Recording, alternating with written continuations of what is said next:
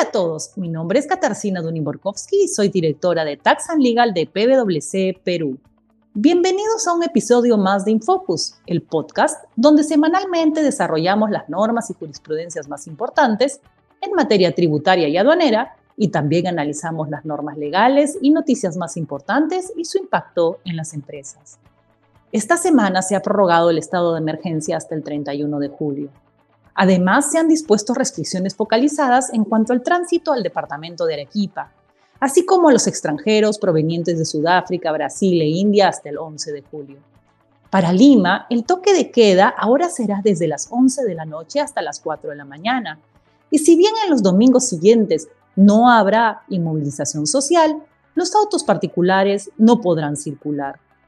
Por otro lado, hoy se ha publicado una ley que permite a los privados adquirir vacunas contra el COVID-19.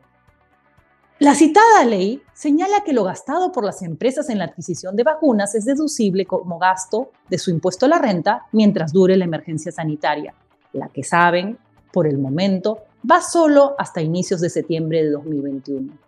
Esta nueva ley, por referirse a un impuesto de periodicidad anual, según nuestra Constitución, recién regirá para la determinación del impuesto a la renta del 2022,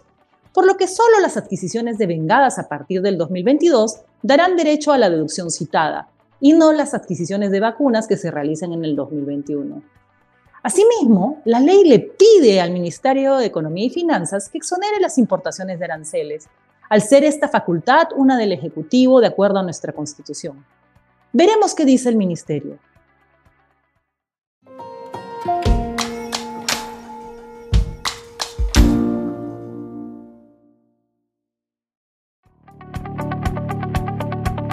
Por otro lado, la SUNAT ha publicado dos informes interesantes que quiero comentarles.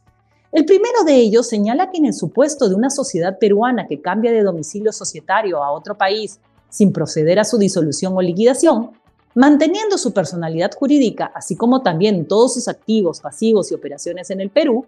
para efectos del impuesto a la renta, la sociedad en mención no puede conformar un establecimiento permanente en Perú al encontrarse constituida aquí en ese sentido, concluye que dicha sociedad continuará considerándose como domiciliada para fines del impuesto a la renta en el Perú y por ende tributará por sus rentas de fuente mundial.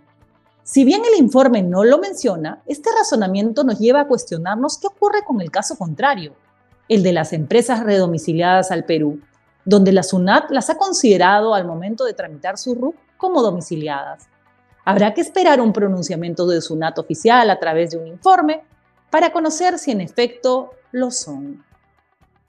El segundo informe de SUNAT publicado esta semana señala que en el caso de una empresa domiciliada en el Perú que financia la educación de un estudiante y este último se compromete a la devolución del monto financiado a través de un porcentaje de los ingresos que reciba durante su etapa laboral y por un determinado número de cuotas, pero donde se pacta como condición solo deberá devolver el dinero siempre que al terminar de estudiar consiga trabajo, no será de aplicación la presunción de intereses que prevé el artículo 26 de la Ley del Impuesto a la Renta, en la medida que no se ha pactado la obligación de devolver un importe igual o mayor al que fue objeto de financiamiento. La SUNAT recuerda que el artículo 26 de la Ley del Impuesto a la Renta se aplica solo en caso de detectarse préstamos en los que exista entrega de dinero con la obligación de devolver, presunción que solo admite como prueba en contrario los libros de contabilidad del deudor. Muchas gracias por escucharnos. Hasta la próxima semana.